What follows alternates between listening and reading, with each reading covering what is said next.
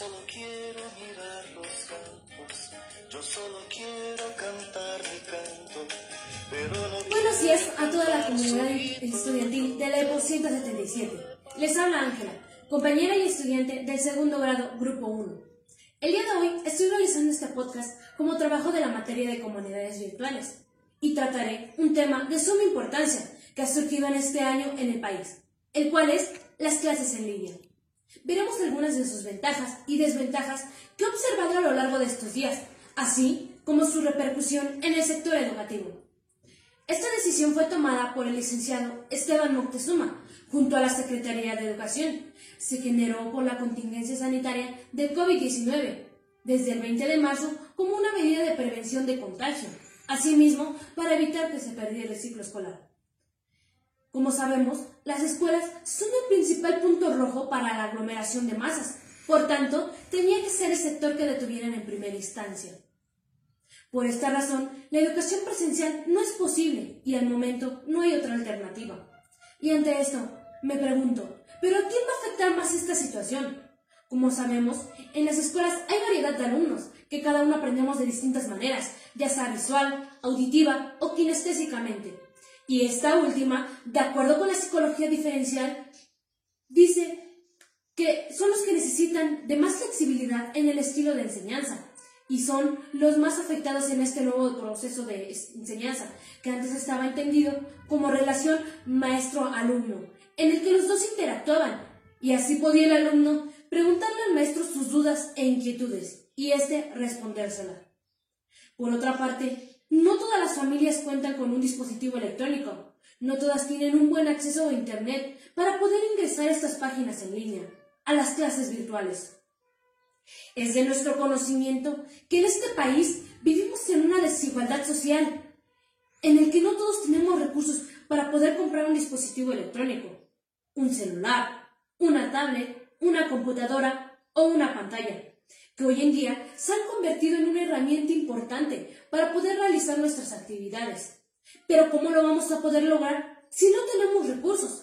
Ya que la pandemia no solo afectó a los estudiantes, sino a la economía familiar, motivo por el que se le da prioridad a las necesidades primordiales, como lo es el alimento. Además, surge otro problema, que estas plataformas tendrán que afrontar un uso intensivo en un corto periodo de tiempo, que no todas las plataformas soportan y muchas veces están saturadas. Pero esto se puede evitar si nuestros docentes nos priorizan los contenidos, eligiendo cuáles son los temas indispensables. Así sería una clave para que esto tenga un impacto más suave, tanto para las plataformas como para nosotros. Ya estamos en la fase 3 de esta contingencia y las clases se han ido prolongando por un tiempo indefinido.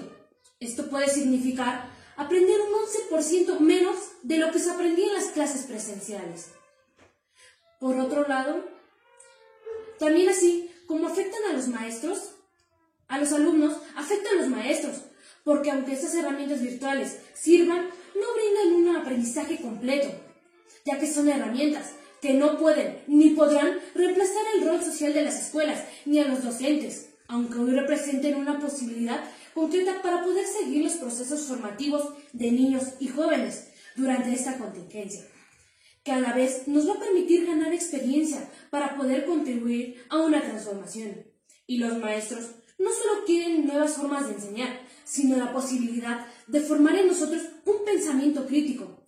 Esta situación desencadena pensamientos equivocados en nosotros, los jóvenes y niños, como, no hemos, como sobrepasamos nuestros límites personales y no hemos podido delimitar nuestro estilo de vida con nuestro nuestros estudios, nos creamos perspectivas peligrosas, considerando que la educación en línea requiere de poco esfuerzo o una mínima implicación. Pero no, la educación en línea o la formación en línea requiere de tanto esfuerzo como cualquier otro aprendizaje con otros medios. Solo debemos cambiar de raíz esa forma de pensar, sino las ideas que corresponden a qué queremos ser y para qué sociedad a un futuro. Rescatando el punto de valores familiares ante esta situación es una parte fundamental, porque vamos a estar en más convivencia con nuestros padres y así, como al realizar las tareas, va a ser menos la carga que sentimos, porque estamos en convivencia con nuestra familia, aprovechemos la fortuna de tener una familia grande, sacándole el mejor provecho de esta situación. Y aunque no nos esperábamos, se dio así va a cambiar la forma de ser, de pensar, de vivir y de aprender.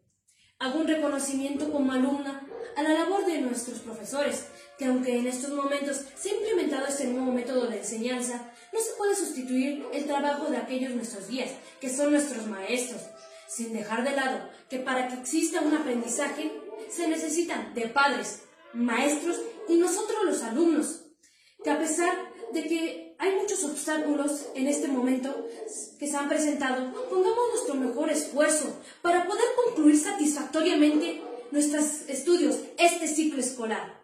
Gracias por su atención y espero poder verlos pronto.